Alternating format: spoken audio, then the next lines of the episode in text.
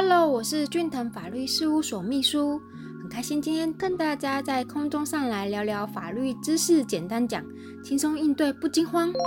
做笔录时忘记事实怎么办呢？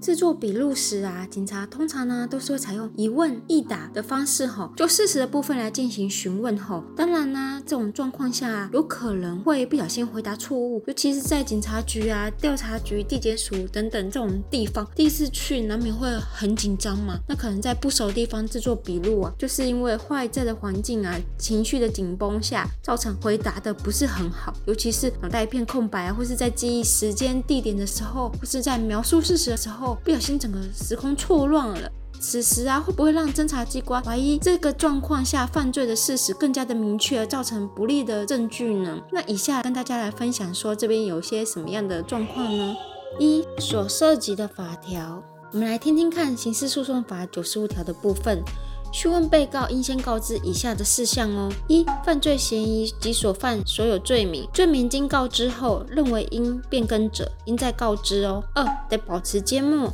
无需违背自己之意识而为陈述。三得选任辩护人，如为低收入户、中低收入户、原住民或其他依法令得请求法律辅助者，得请求之哦。四得请求调查有利之证据。无辩护人之被告表示已选任辩护人时，应即停止讯问，但被告同意续行讯问者不在此限哦。刑事诉讼法第九十六条的部分，讯问被告啊，应予辨明犯罪嫌疑之机会。如有辨明啊，应命就其始末连续陈述后，其陈述有利之事实者，应命其指出证明之方法哦。刑事诉讼法第九十八条的部分，讯问被告应以恳切之态度，不得用强暴啊、威迫啊、利诱啊、诈欺啊、依劳讯问或其他不正之方法哦。刑事诉讼法第一百条的部分，被告对于犯罪之自白及其不利之陈述哈。并其所陈述有利之事实与指明证明之方法，应于笔录内明确记载哦。二、警察讯问啊，制作笔录的要求是什么呢？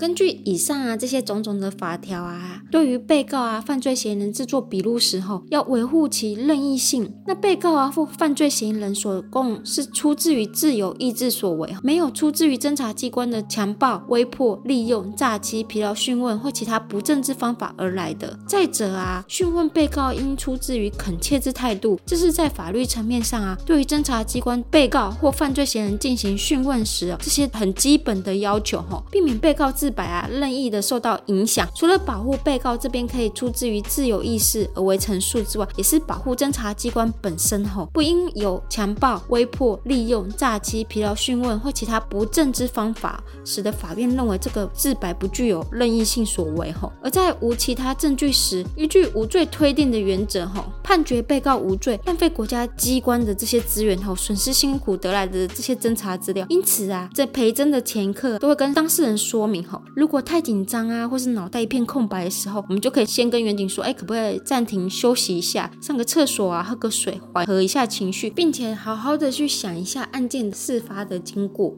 三，真的说错话了怎么办呢？根据刑法啊、律师伦理规范的这些规定，律师是不可能也不可以跟当事人进行串供的。所以通常在做笔录的时候啊，就是不要小看国家机关收集证据的能力。有时候侦讯啊、笔录会记载一些比较细节的事项，需要当事人说明的时候，如果真的不知道或是真的忘记了，就可以直接表明说：“哎，我忘了，我可能回去找一下资料再来补充说明。”吼，如果说你硬要去掰出一个故事，就连律师也不知道这个是真。真的还是假的故事哦，就有可能很大的时间我们要去圆这个谎，然后来圆这个故事。这样子会造成案件啊更加的复杂、更麻烦啊，还有更多的东西要去补充说明吼。如果真的说错了，也只能向侦查机关再请求制作笔录的机会，并提供相关有力的证据，说明自己真的不小心记错。然而啊，只能说第一次的笔录是比较重要的，第一次的说明总是会让人家比较相信嘛，所以第二次的笔录这个真实性可能就没有像第一次做的可信性来的这么高哦。四、